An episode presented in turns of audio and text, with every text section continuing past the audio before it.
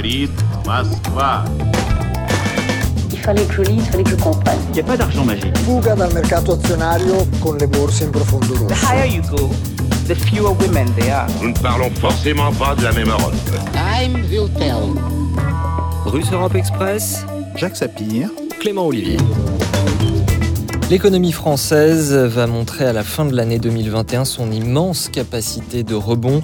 Nous avons la possibilité d'avoir une forte année en termes de croissance et de création d'emplois. Sur le long terme, nous sommes en train de réussir la transition vers une économie du 21e siècle. Ainsi s'exprimait début février Bruno Le Maire, le ministre de l'économie, qui se montrait optimiste quant à la reprise en 2021 et mettait en avant le plan de relance de son gouvernement.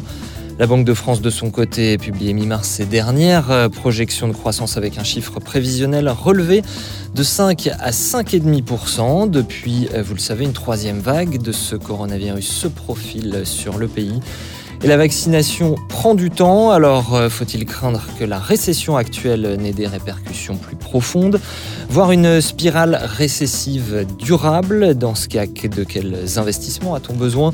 Et par ailleurs, retrouver la croissance doit-il être un objectif en soi ou bien la période donne-t-elle l'occasion de penser l'économie en d'autres termes? Et avec d'autres critères Bref, faudrait-il jouer la décroissance contre la récession plutôt que la reprise? On en parle et on en débat dans ce nouveau numéro de Russell Express. Bonjour Jacques Sapien. Bonjour Clément. Et avec euh, nous à nouveau aujourd'hui Bruno Tinel. Bonjour. Bonjour. Économiste, euh, maître de conférence à Paris 1. On vous a souvent entendu euh, dans cette émission autour de votre ouvrage de 2016, Dette publique, sortir du catastrophisme, qui est toujours disponible. C'est chez Raison d'agir. Et puis également au bout du fil, Antoine Monsoran. Bonjour. Bonjour.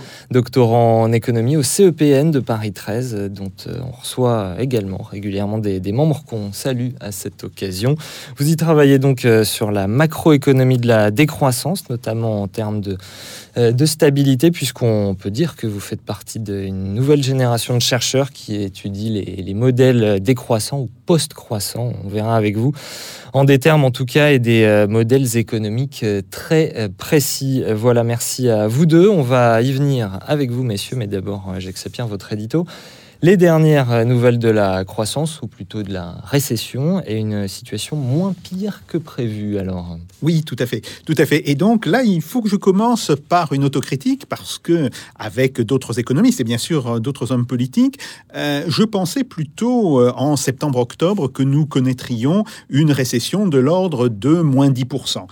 Et puis, euh, depuis maintenant à peu près six semaines à deux mois, euh, nous avons les chiffres qui ont été donnés tout d'abord par l'INSEE, confirmés par la Banque de France, et qui indiquent que la France a connu une récession de moins 8,3%. Alors, euh, évidemment, ce sont des chiffres qui sont euh, absolument euh, sans pareil depuis les années 20, depuis les, les années 20 et les années 30. Il faut attendre en fait le choc de la Seconde Guerre mondiale et de l'occupation pour que l'on ait des chiffres du même ordre. Mais néanmoins, il est clair que l'économie française va un petit peu moins mal que ce que l'on avait pu craindre.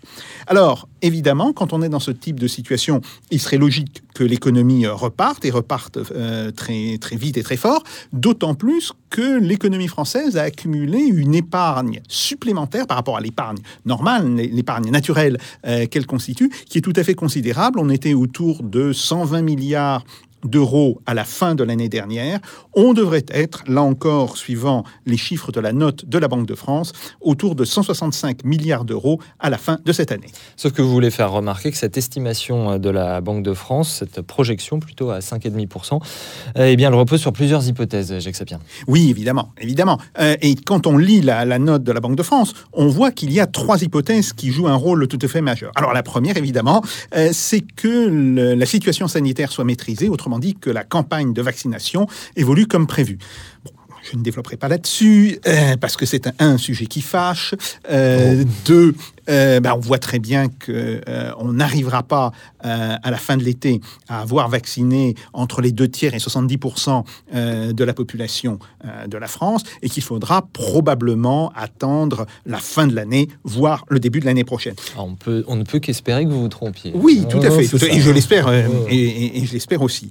Euh, le deuxi- la deuxième hypothèse importante, c'est que ça suppose en fait que l'économie reparte aussi très fort chez nos voisins parce que euh, il n'est pas crédible d'avoir une forte reprise dans l'économie française si l'économie de nos voisins reste atone.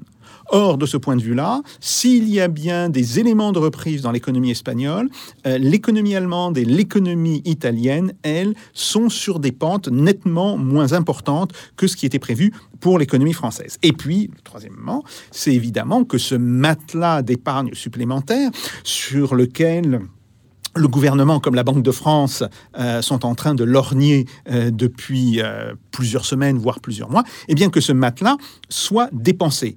Or, il n'est pas du tout évident que ce soit le cas, car si cette épargne a été, constituée comme une épargne forcée, c'est-à-dire les gens n'ont pas pu faire les dépenses qu'ils voulaient du fait des confinements et, du fait de la crise sanitaire, on voit maintenant dans les enquêtes d'opinion qu'une bonne partie de cette épargne s'est transformée en épargne de précaution parce que les ménages anticipent une situation économique euh, plutôt difficile pour les années qui viennent. Donc évidemment, euh, les perspectives d'une grosse relance par la consommation euh, risquent de ne pas être au rendez-vous.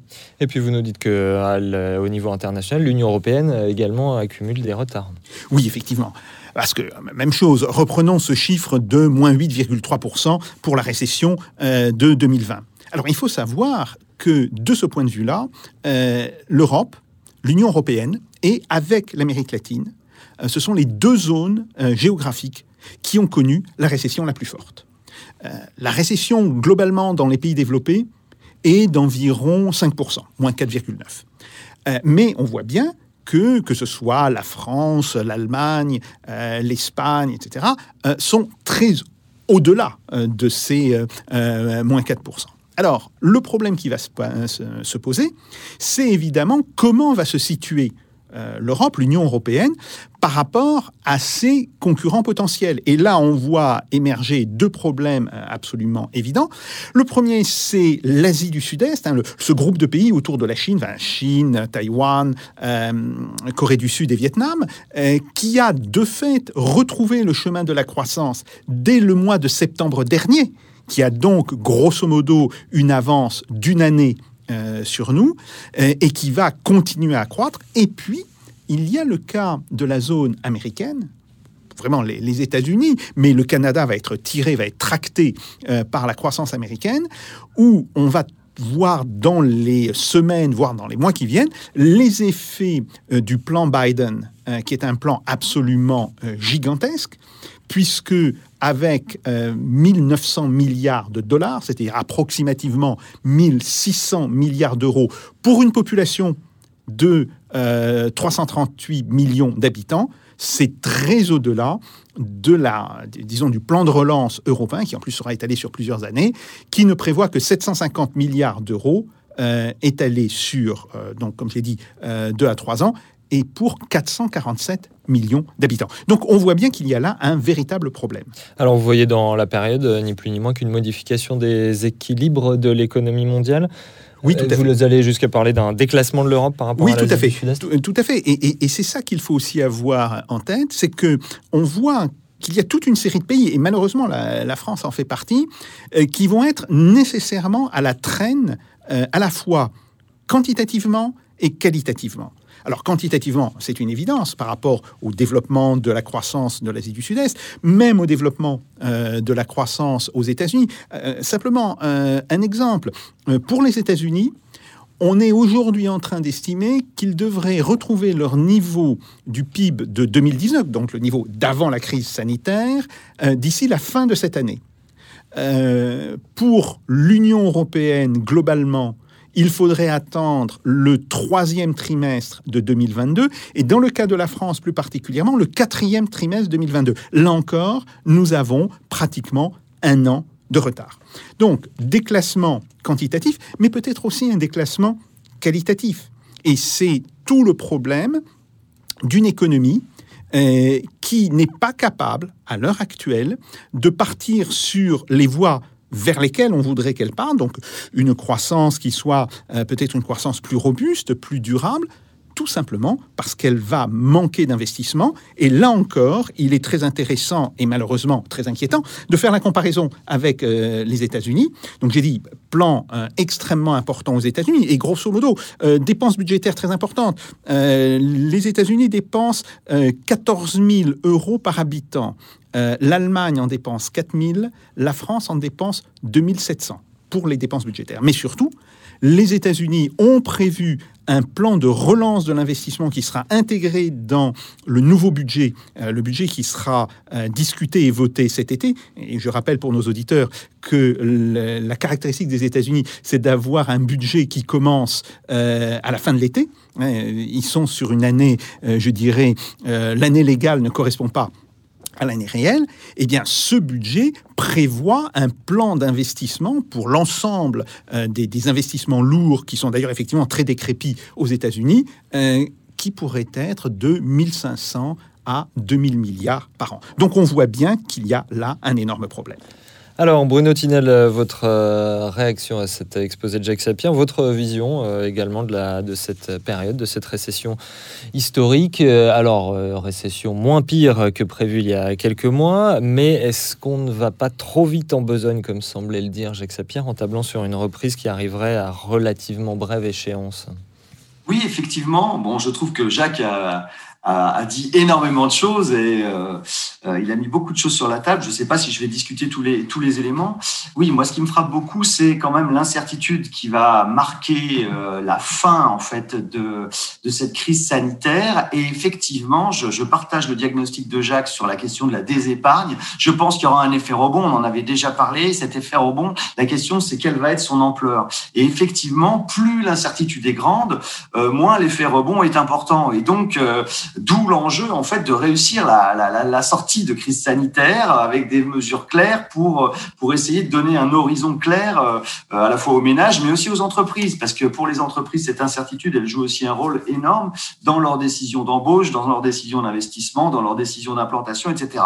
Et pour l'instant on peut dire quand même que ce qui domine euh, en Europe euh, c'est le flou c'est euh, et c'est l'attentisme. Et donc de ce point de vue-là, euh, ça ne ça ne doit pas rendre optimiste euh, concernant justement euh, euh, les prévisions de, de reprise. D'autant plus que le gouvernement cherche à envoyer des signaux là aussi sur sur ses dépenses. Hein. Je pense en particulier à la commission Arthuis qui a rendu ses résultats cette semaine et qui propose plutôt que de faire un cantonnement de la sur l'avenir des finances publiques. Oui, oui c'est ça. Eh bien cette commission en substance propose de faire en sorte que euh, euh, les dépenses n'augmentent pas plus vite que les recettes, même les dépenses augmentent systématiquement moins vite que les recettes. Ça veut dire de faire en sorte que les administrations publiques aient systématiquement une contribution à la croissance qui soit négative.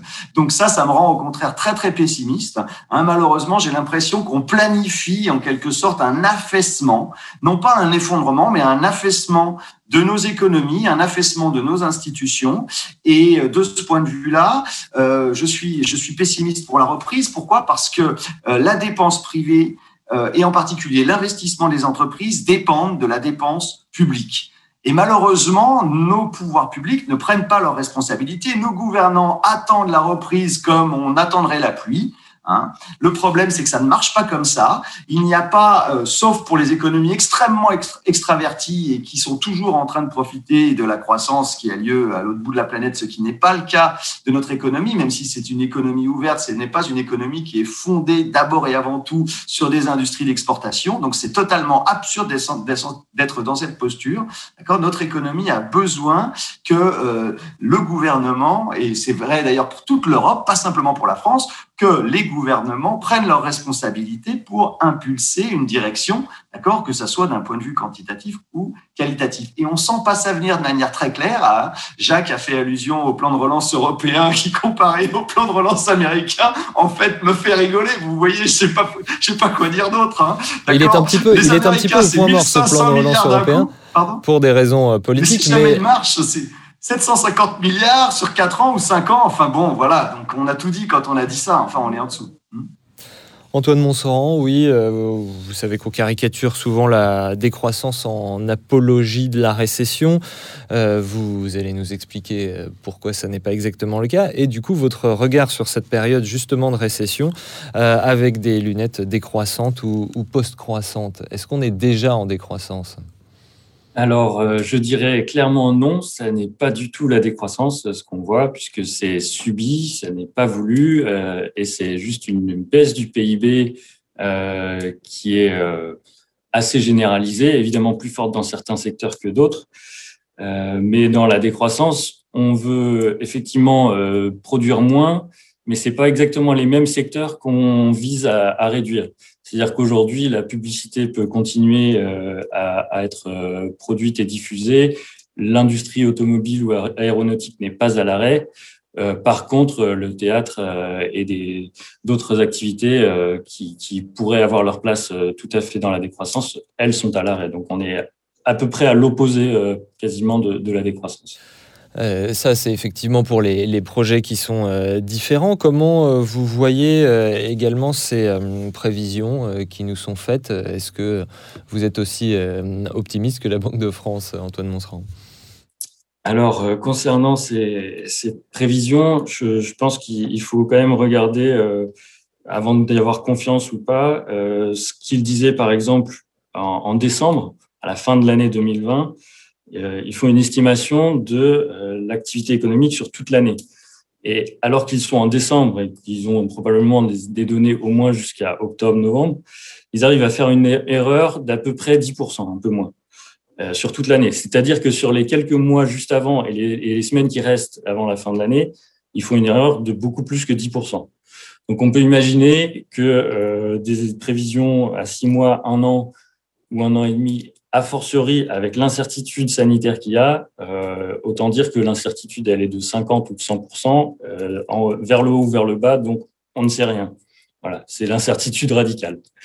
Euh, si on regarde d'ailleurs les, prévisions historiques, on a souvent une courbe euh, en, en, sapin de Noël. Si vous tournez un peu la tête, vous voyez à chaque fois une branche qui repart. Euh, tous les trois mois, ils proposent une, une reprise. Et puis, euh, en fait, la réalité, c'est que c'est le tronc du sapin, c'est plat. Voilà. Donc ça, c'est juste pour, euh, pour avoir un peu de scepticisme quant à ces prévisions. Est-ce que vous pensez qu'on cherche trop la reprise, c'est-à-dire un retour à l'état précédent, plutôt que de saisir l'occasion de cette crise historique pour changer de cap, Antoine Monserand oui, tout à fait. Euh, en fait, ce qu'on entend à longueur de journée, euh, et sur ce plateau un petit peu aussi, c'est euh, la reprise, la relance, l'optimisme ou pas, sans trop se poser la question de la composition de l'activité économique. Alors, je, caricature un peu, parce que je sais que les intervenants sont conscients du fait que ça n'est pas la même chose de relancer n'importe quoi, n'importe comment. mais Disons que ce qu'on entend, c'est consommer, consommer. Entre deux confinements, il faut euh, consommer plus, puisqu'il y a de l'épargne des ménages qui a été accumulée. Il faut quand même euh, rappeler que cette épargne, elle est très concentrée euh, par les plus riches. C'est 70% chez les 20% les plus riches, 54% chez les 10% les plus riches. Donc ça fait à la fin de l'année 2021 90 milliards d'euros de surépargne qui n'auraient pas été là euh, en dehors de la crise chez les 10% les plus riches. Donc ça fait un paquet de billets d'avion, de nuits dans des hôtels, de voitures de gros cylindrés euh, pour euh, utiliser ce trop plein, trop plein d'épargne. Et, ça n'est pas en fait souhaitable qu'ils utilisent cette épargne pour acheter tout et n'importe quoi. pourtant, c'est ce qu'on entend. Donc, le gouvernement, vous disiez tout à l'heure, lorgner sur cette épargne. Je suis pas du tout sûr. Bruno Le Maire, depuis un an, dit on ne touchera pas aux, impôts et on ne touchera pas au bas de laine des Français. Euh, pourquoi? Eh bien, pour moi, c'est clair que c'est parce que c'est justement les plus riches qui vont concentrer cette épargne et que le gouvernement ne veut pas toucher à cette épargne. Donc, il préfère prévoir l'austérité avec la commission Arthuis et, les baisses de dépenses à venir. Vous avez publié effectivement une tribune au Monde euh, en novembre dernier intitulée Il existe une solution pour que l'économie s'arrête momentanément sans s'effondrer. Euh, vous la concluiez, cette euh, tribune, en écrivant Parce qu'il refuse de toucher aux fameux bas des plus fortunés, Bruno Le Maire et Emmanuel Macron promettent déjà que ce sont les services publics et donc la majorité de la population qui auront froid pour les années à venir. Bruno Tinel sur l'épargne excédentaire à libérer. Oui, bah, moi, ce que je pense que bon, il est, important de relier euh, la discussion par rapport à ce qu'Antoine Monserand vient de dire sur, euh, sur l'enjeu de, de l'investissement. En fait, il n'y a jamais de toute façon de, de problème d'épargne préalable pour financer l'investissement et justement pour repenser notre modèle de développement. Moi, je pense que c'est ça vraiment la, la, la problématique de fond qu'il faut mettre en avant dans notre débat public, c'est quel modèle de développement voulons-nous pour demain? Voulons-nous continuer à être dans, une, dans un système où on organise la pénurie pour l'immense majorité de la population, avec euh, justement une détérioration continuelle euh, de, de, l'essentiel des, des, services qui s'adressent à eux. Je pense en particulier aux services de santé, vous voyez bien, puisque depuis un an que nous sommes euh, enferrés dans cette, dans cette pandémie, eh bien, le gouvernement apparemment a continué à, à fermer, à fermer des lits dans, dans les services de soins d'urgence, etc. Bon, et donc n'a pas, n'a pas cherché à réorganiser vraiment de manière structurelle les soins de santé. Et bien sûr, il en va de même dans l'ensemble de nos activités économiques, alors même que justement, euh, non seulement la nécessité l'urgence liées à la, crise financière, mais aussi la nécessité et l'urgence liées aux défis climatiques, et puis d'une manière plus générale à l'environnement, et aussi à euh, l'accroissement structurel des inégalités, font que il est absolument indispensable de remettre sur la table la question des besoins. Quels sont les besoins qui sont prioritaires et comment y répondons-nous? Ce sont des questions de délibération euh, collective et politique qui doivent être posées. Et donc, quand Antoine Monserand euh, pose la question de savoir est-ce que c'est intéressant de produire des grosses voitures qui, qui polluent beaucoup, euh, de dépenser autant d'argent dans de la pub, etc., toutes ces, tous ces éléments-là qui finalement, justement, ne correspondent pas à des besoins fondamentaux, alors que les besoins fondamentaux sont sans cesse, justement, sur la sellette du point de vue des services publics et justement font l'objet d'un rationnement, eh bien, je pense effectivement que là, il y a une question de fond. Et cette question de fond, en fait, elle est derrière, on y répond par les investissements, parce que ce sont les investissements qui permettent de réorienter euh, notre outil productif et de modifier la structure du PIB, de faire en sorte que justement on produise moins de ces biens qui ont des effets délétères hein, et on produise davantage de ceux qui ont des effets positifs avec les méthodes adaptées. Et en l'occurrence, il y a un enjeu sur justement développer des méthodes qui sont pas encore complètement au point, mais qui pourraient l'être et qui pourraient remplacer justement notamment l'économie carbonée et tout ça. Mais tout ça, ça suppose de prendre du temps, de mettre justement des ressources en particulier des ressources financières et humaines, d'accord, et de, les, de les budgéter. Mais on est dans une situation où, euh, face à la pandémie, on a répondu à, des éléments les plus urgents. À mon avis, on y a répondu de manière imparfaite, mais on a répondu quand même. Mais ensuite, on ne pose pas la question fondamentale qui est celle de l'après. Alors, Jacques a dit que aux États-Unis, eh bien, euh, apparemment, donc, euh, ils préparent déjà des, budgets euh, d'investissement après le plan Biden de relance qui est énorme et qui est centré sur vraiment sur la consommation et sur l'urgence. Hein. Jacques a signalé tout à l'heure qu'aux États-Unis, ils prévoient des investissements massifs. C'est exactement ce dont l'Europe a besoin depuis maintenant très longtemps.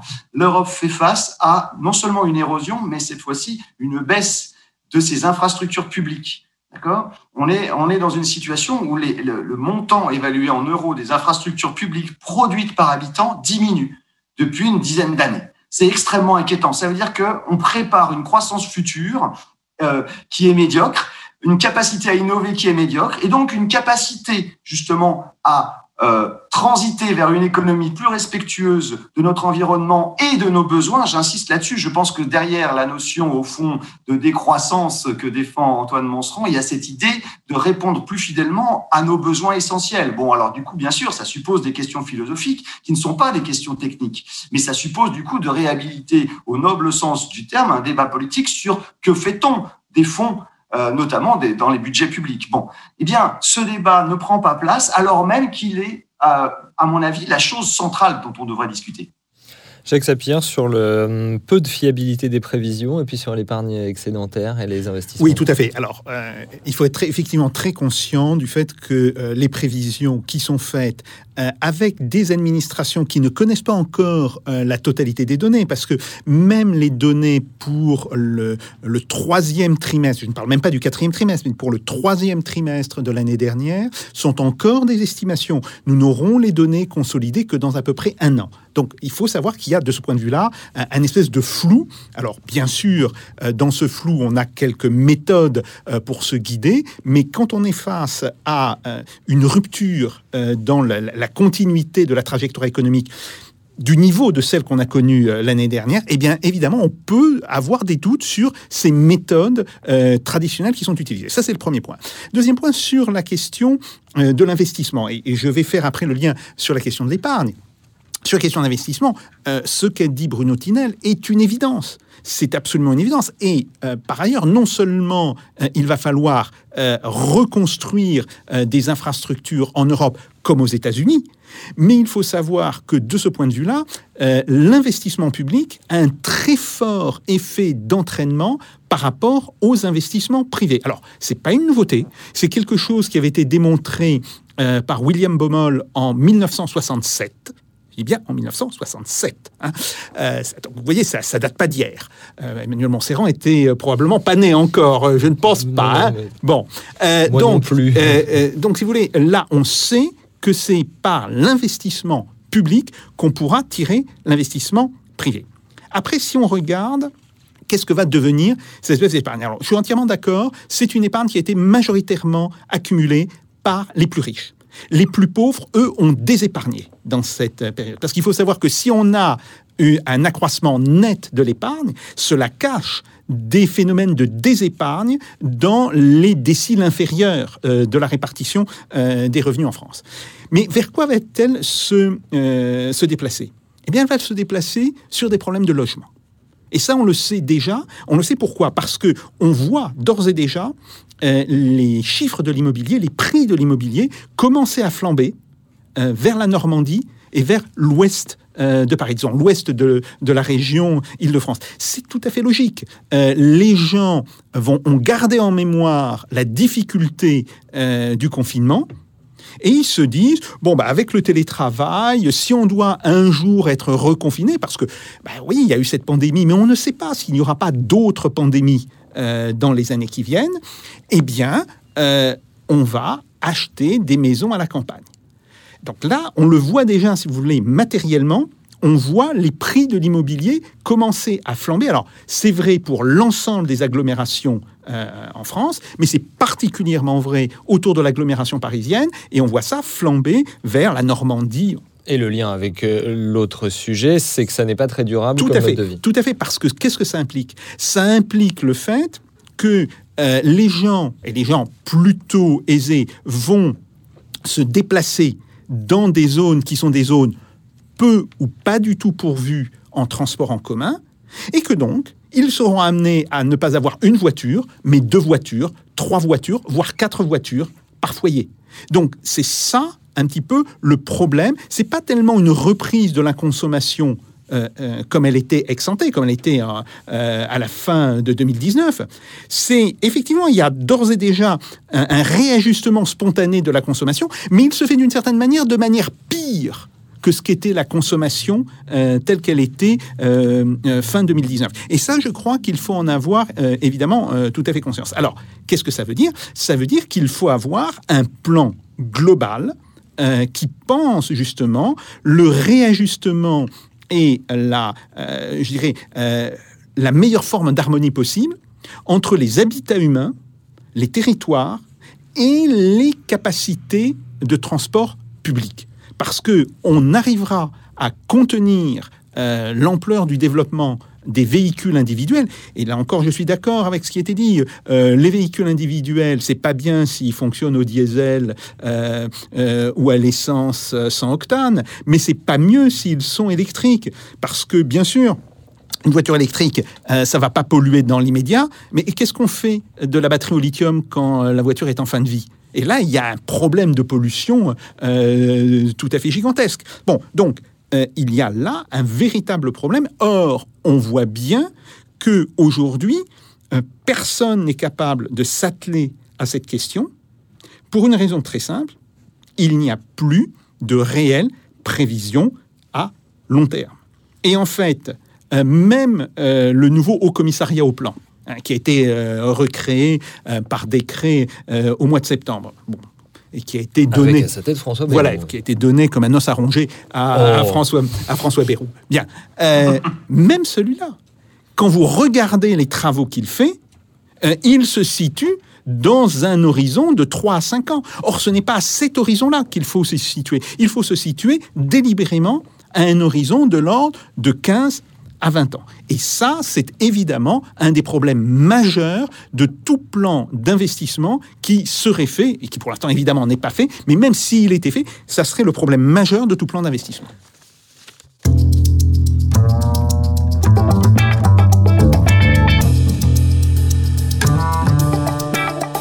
Russe Europe Express, Jacques Sapir.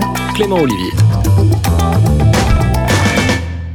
Alors justement, Antoine Monseran, euh, de chez les penseurs décroissants, euh, il y a une idée qui est celle du réétalement euh, territorial de l'activité, c'est-à-dire notamment repeupler une partie des campagnes, mais d'une façon qui d'ailleurs pourrait être plus résiliente en ces temps de pandémie ou dans le cas de nouvelles pandémies potentielles à venir. Antoine Monseran.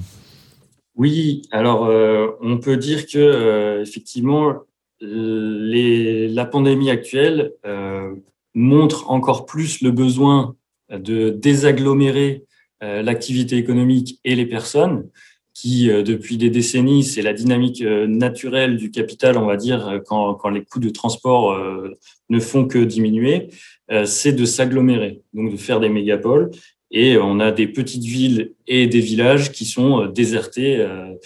Euh, J'étais euh, il y a quelques mois dans les, villages de Mézarial-Camparent. Il y a entre un tiers et, la moitié des, maisons qui sont à vendre pour des prix très faibles. Euh, personne ne veut s'installer là-bas et c'est problématique. Et en fait, effectivement, là, aujourd'hui, les gens veulent un peu plus fuir les grandes villes et c'est plutôt une bonne chose mais il faut le faire de manière à pouvoir se dispenser de la voiture. Parce que la voiture, euh, c'est, ça, devrait être l'ennemi public numéro un. Euh, sans, je veux pas culpabiliser euh, les, gens qui l'utilisent ou qui l'aiment. On vit dans une société de la voiture. Moi, à 18 ans, j'aimais les voitures et j'en voulais une, et, puissante si possible.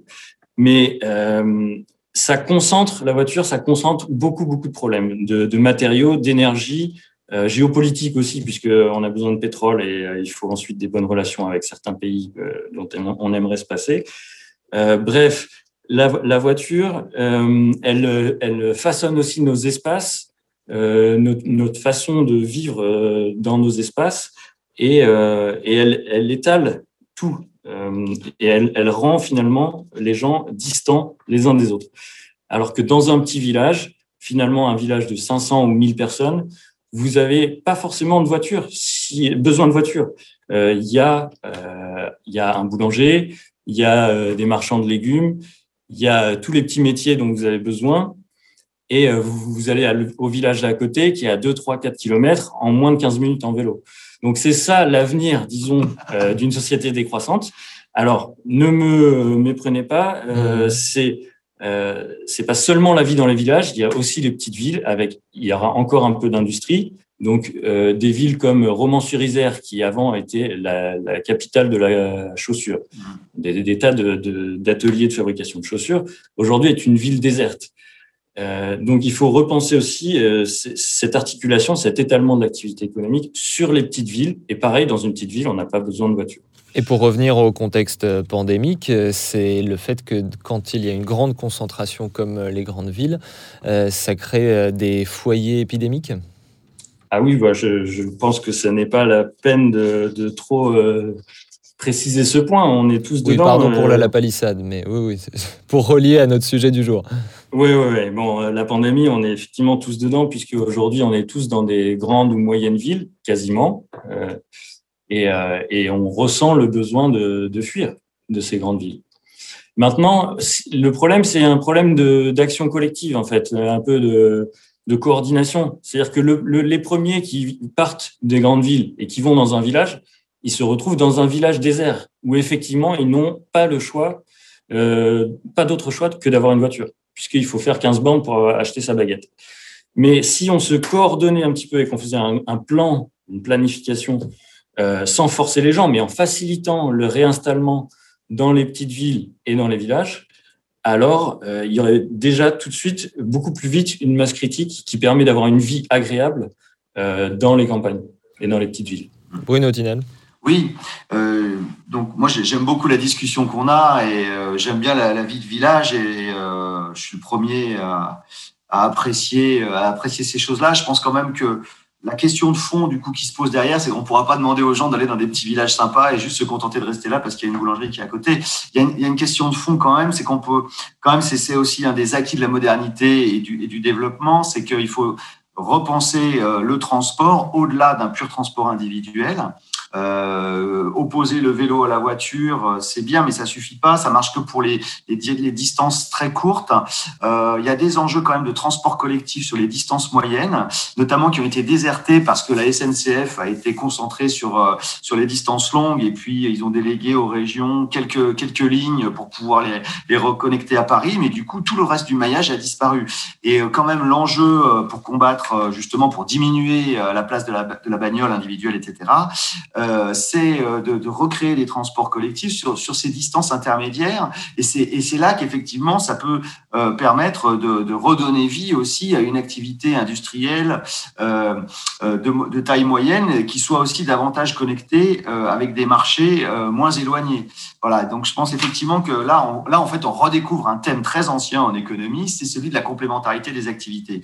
Et comme on a misé sur les très longues distances parce que les coûts de transport étaient très faibles, en fait, eh bien, on a détricoté à vitesse grand V depuis les années 80 toutes ces industries qui avant justement maillaient notre territoire. Mais vous voyez, les choses sont extrêmement liées à l'enjeu du transport et du coup à la question de la SNCF pour la France, la question du train et en secondement des bus. Bon, du coup évidemment, par quoi on remplace euh, des, des gros bus qui, qui, qui polluent euh, Qu'est-ce qu'on met à la place?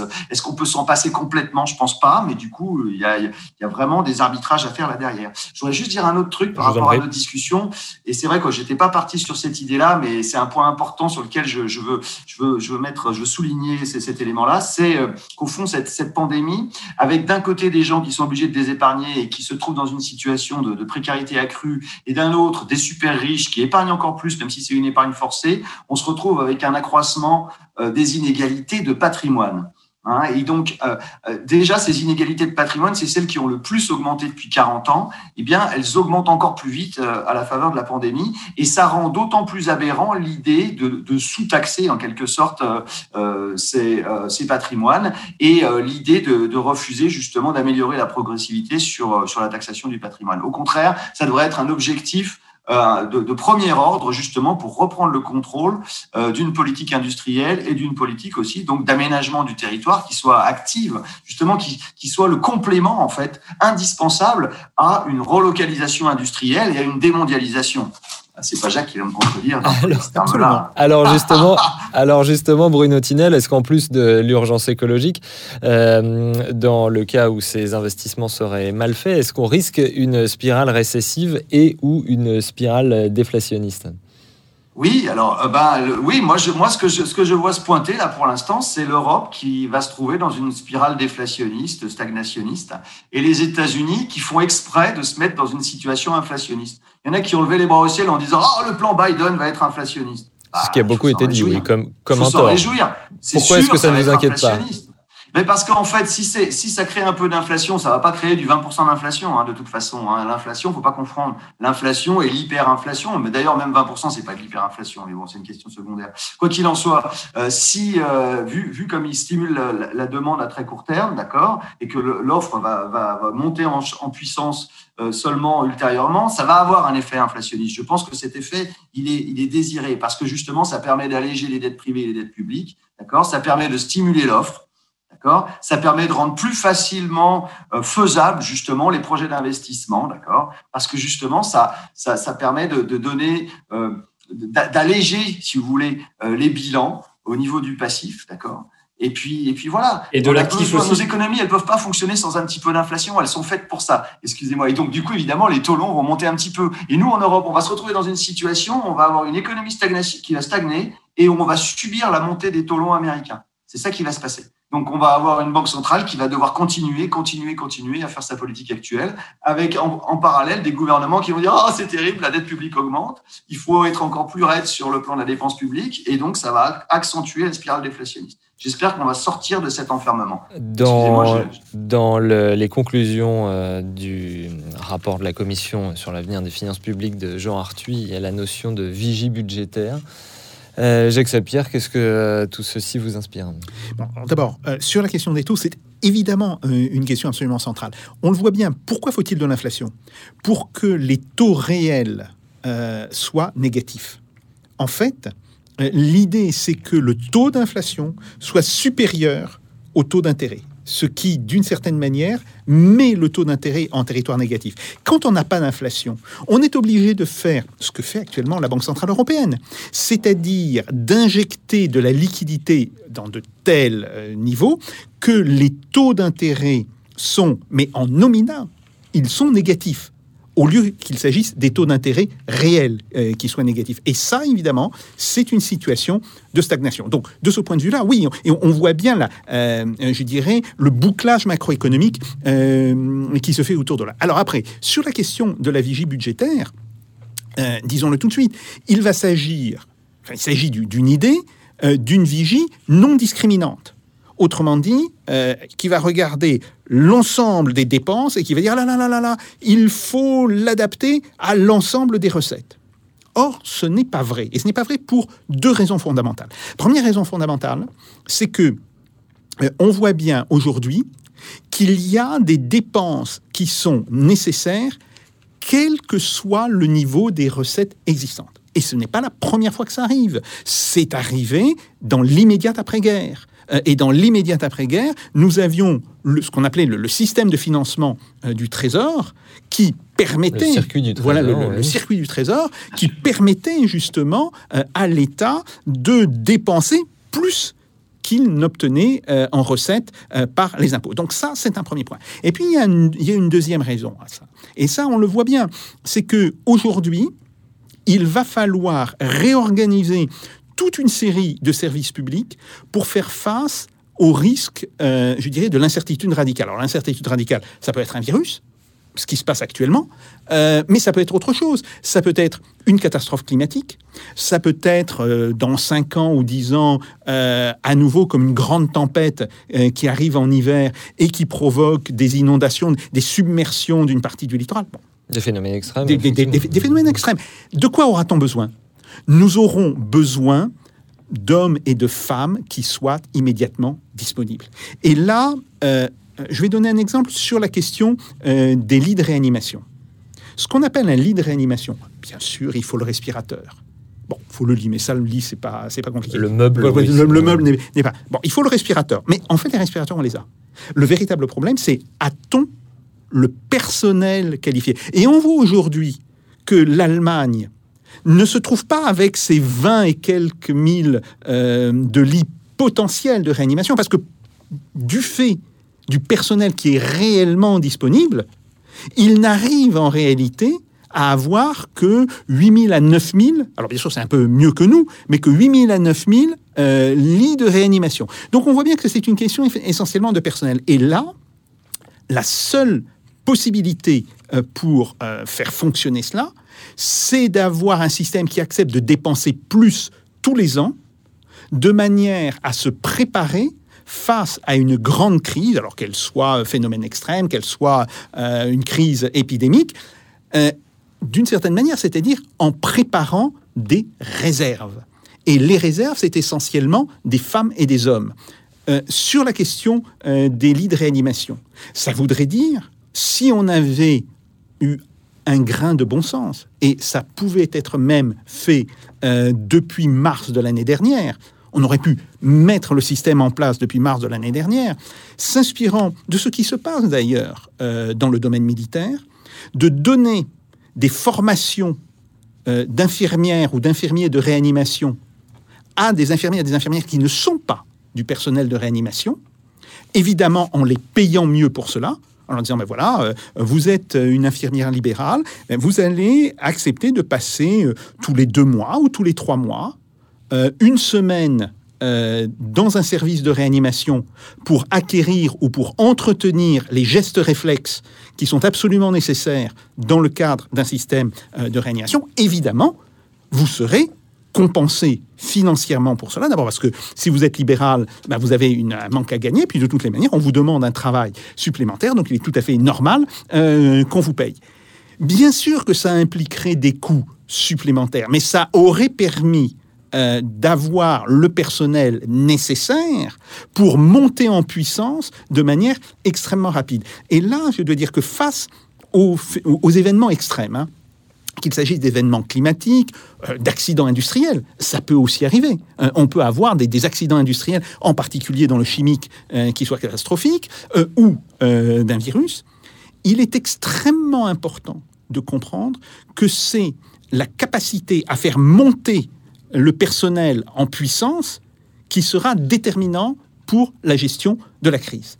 Et en fait, c'est ce qui existait autrefois dans les armées de conscription, parce que ces armées de conscription s'appuyaient sur un système de réserve mobilisable. Et on sait bien, par exemple, qu'en 1914, euh, l'armée qui se bat dès que commence la bataille des frontières, et encore plus au niveau de, la bataille de l'Armanne, ce n'est plus l'armée de temps de paix. C'est une armée qui a triplé de volume en euh, une ou deux semaines. Donc c'est un petit peu cette idée qu'il faudra avoir. Mais il faut le savoir aussi que cela demande euh, des coûts et des coûts qui seront payés annuellement. Donc, si vous voulez, le système de vigie budgétaire dont parle euh, M. Artuis, il est faux pour deux raisons. Un, euh, pour la raison principale, qui est que, en fait, eh bien, on voit bien qu'il y a des moments où il faut dépenser plus si on veut pouvoir produire plus ou produire, je dirais tout simplement, plus de bien-être. Et puis deuxièmement, parce qu'il faut aussi avoir cette idée que pour entretenir des capacités d'une société de faire face à des événements extrêmes, il faut avoir des réserves et que des réserves, ça s'entretient, ça se paye. Donc on voit là un petit peu toute la nature euh, de ce problème. Alors Antoine Monserand, on a parlé de dette publique, de taux d'intérêt, de spirale récessive. Que nous disent les modèles économiques sur lesquels vous, vous travaillez sur tout ceci, et notamment euh, en termes de stabilité dans un contexte décroissant? Oui, euh, je voulais juste peut-être euh, rap rapidement revenir sur prie, deux oui. petits points qui ont été dits. Euh, dans le taux d'intérêt négatif réel, il y a l'idée que ça ferait euh, repartir l'investissement. Il faut, notamment privé, il faut faire attention quand même euh, que l'investissement privé, il peut aller sur tout et n'importe quoi. Donc, si c'est pour aller sur de la green tech innovation ou du SUV électrique, je me répète peut-être, mais c'est vraiment pas euh, vers là qu'il faut aller. Euh, sur le point de l'inflation, euh, ça peut être utile, effectivement, et aussi pour réduire les inégalités de patrimoine. Euh, parce que si les salaires augmentent, mais que les stocks de richesse stagnent, on réduit les inégalités de patrimoine. Donc l'inflation, ça a aussi ce bénéfice-là. Et ensuite, je suis d'accord avec Bruno Tinel sur les lignes ferroviaires qu'il faut absolument réinvestir. ce qu'il faut voir, c'est aussi que ce changement, justement, si on va plus massivement vers la décroissance, on, a quand même moins de PIB à la fin. Euh, je sais que le PIB est très, euh, peut être très euh, critiqué, hein, mais du point de vue comptable, ça a des implications. Si on, a, on passe d'un système très productif avec beaucoup d'activités économiques à de la sobriété et beaucoup moins de PIB, on peut avoir des questions de macro qui se posent. Et donc, soit de la stabilité, donc j'ai un chapitre de thèse par exemple qui, qui montre que on n'a pas forcément un, effondrement de l'économie. Euh, on peut avoir une diminution progressive, mais tout en restant stable le long d'une trajectoire de décroissance. Il y a aussi la question des taux de profit qui se, qui se pose. Je me souviens avoir posé la question à un, macroéconomiste renommé, euh, juste pour la non-croissance. En fait, euh, je lui demandais comment ça se, euh, comment ça se passe l'économie s'il n'y a pas de croissance. Et comme il se pose jamais la question, euh, la plupart des économistes euh, étaient un peu embêtés et puis il réfléchit avec les, les, les modèles euh, qu'il a en tête et il me dit, ben dans ce cas-là, s'il n'y a pas de croissance, le taux de profit de, sera euh, nul. Bon, moi, ça me paraissait, j'étais encore en fin d'études, mais je me dis, si juste on produit la même chose cette année, pas moins, cette année que l'année d'avant, on aurait un taux de profit négatif. Donc là, il y a, vraiment, et c'est un, économiste post-keynésien de renom, donc il y a vraiment des travaux à faire. Depuis, on a pu montrer que le taux de profit pouvait rester positif non seulement en croissance nulle, mais en décroissance légère. Euh, après, si certains secteurs euh, décroissent très fortement, si on met un, frein très fort à l'aéronautique, par exemple, euh, le taux de profit de l'aéronautique va, chuter. Hein, on est d'accord. Ensuite, il y a des questions. on me dit souvent, ben, la décroissance, oui, moi je, je, rêve de la vie que tu décris, mais comment on fait pour financer les retraites, le modèle social Les inégalités vont exploser. Mais pareil, euh, je, je, fais un chapitre sur, dans ma thèse sur euh, le financement des retraites. Je peux pas vous expliquer tous les mécanismes là, mais euh, j'arrive à montrer que on peut euh, ménager la chèvre le chou parce que donc les actifs et les retraités euh, et les actifs ne vont pas forcément perdre du pouvoir d'achat réel parce que il faut prendre en compte que leurs besoins diminuent. Et c'est là l'articulation euh, qui est vraiment importante que la plupart des économistes n'ont pas en tête c'est-à-dire qu'on peut perdre du salaire, mais si on perd aussi des besoins euh, qui, étaient des besoins contraints, on, est obligé d'avoir une voiture et de, l'alimenter. Euh, si on n'a plus besoin de ça, eh bien, on peut se permettre de gagner un petit peu moins. Et donc, euh, ça peut bien se passer. Pareil sur les inégalités, je termine. Euh, on, a tendance à penser que si on produit moins, euh, les inégalités vont forcément s'accroître. Et, on peut montrer le contraire ce sera pour une autre fois probablement. Bruno Tinel, pour conclure, que le taux de croissance soit positif ou négatif, changer la structure du PIB, ce, serait votre, votre conclusion ou pas Oui, bah alors j'ai plusieurs conclusions en fait, si vous eh ben, voulez bien. J'aime beaucoup, beaucoup, écouter Antoine Monseran. Bon, je ne sais pas si, si, le PIB de manière continue et contrôlée décroîtra, mais en tout cas, euh, je pense que là derrière, il y a un enjeu fondamental sur euh, la répartition du temps de travail, hein, quand même. Euh, je pense qu'en toile de fond, il y a quand même ça qui se profile très largement. Peut-être que du coup, si on rend le travail moins inégalitaire, euh, on aura quand même des gains de productivité euh, et tout se combinera sans qu'il y ait forcément euh, une, décroissance absolue du PIB, puisque si c'est pour davantage de soins, davantage de bonnes choses, peut-être que le PIB ne aura même pas à diminuer. Je pense que là aussi, ça dépend de la... Il va discuter les paramètres, mais si la population continue à augmenter tout doucement, etc., qu'on bosse tous moins et que les gains de productivité augmentent, c'est pas sûr que le PIB baisse, mais il faut pas juste s'obnubiler sur le PIB, quel qu'il soit. Je pense que ce qui compte, c'est vraiment l'évolution de sa structure. Voilà, j'insiste là-dessus. Ce que je voudrais dire pour revenir au sujet d'avant, parce que euh, ça, le sujet sujet d'avant a, résulté d'une interaction avec avec Jacques euh, à trois. Là, on a ça, il y a eu des échos et quand même on est arrivé à un truc qui, qui vient à dire la chose suivante, c'est que on s'aperçoit que les blocages auxquels l'Europe continentale fait face euh, ce sont très largement des, des, blocages qui sont pas des blocages purement économiques, pas des blocages économiques. On fait face à des blocages mentaux, des blocages organisationnels. Ce que ce, que, ce dont parle Jacques pour, Donc politique, pour, la, pour faire face pour faire face à, à, ces, à ces risques majeurs et, et, à cette incertitude radicale. Eh bien, justement, cette organisation stratégique qu'il faudrait mettre en place, notamment par exemple sur le plan sanitaire, euh, c'est pas d'abord des obstacles économiques et des taux d'intérêt, euh, je ne sais trop élevés ou une dette euh, trop élevée qui, à laquelle on fait face. C'est pas ça le problème. Le problème, c'est la non mise en œuvre de ces stratégies par ceux qui devraient les mettre en œuvre.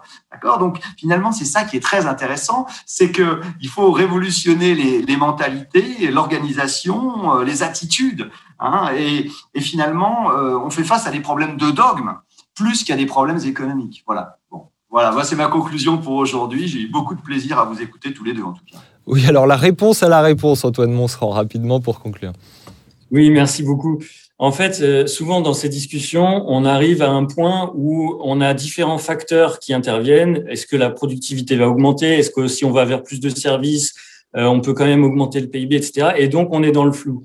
Euh, moi, ce que je voudrais euh, pointer, c'est certaines études les plus sérieuses dans le domaine de la macroéconomie de la décroissance et de la croissance verte qui comparent différents scénarios montre que si on prend réellement secteur par secteur, qu'est-ce qui doit croître, qu'est-ce qui doit décroître, etc., euh, pour obtenir les objectifs climatiques, mais aussi de biodiversité, de pollution, on trouve systématiquement que les scénarios de croissance verte ou de croissance nulle sont pas suffisants et que à la fin, c'est pas le but en soi, mais à la fin, l'économie, elle a un PIB plus faible. Et c'est pour ça que toute ma thèse, c'était de, euh, de gérer une économie euh, avec un, un niveau d'activité qui, qui décroît. Messieurs, merci euh, beaucoup à vous deux d'avoir été des nôtres aujourd'hui. Bruno Tinel, d'aide publique, sortir du catastrophisme se relie évidemment en ces temps de pandémie chez Raison d'agir. Antoine Mons votre tribune. Il existe une solution pour que l'économie s'arrête momentanément sans s'effondrer. C'est évidemment toujours sur le site du Monde avant euh, de pouvoir euh, lire votre thèse bientôt et qui sait peut-être venir vous écouter à votre soutenance en euh, personne et pas sur un écran. Euh, et merci bien sûr à, à vous, euh, cher Jacques Sapir, ainsi qu'à vous. Merci à vous, Clément. Euh, qui nous Merci. regardez ou qui, euh, si comme certains d'entre nous, vous pensez que le son est l'avenir de l'image, auquel cas euh, ça se passe sur les plateformes de podcast et puis ça consomme moins euh, grâce à l'aide précieuse cette semaine encore de Jeanne D'Amato Pipo Picci en régie qui vous donne rendez-vous au prochain numéro de Russe Europe Express avec Jacques Sapir. D'ici là, faites pas vos Jacques. Salutations.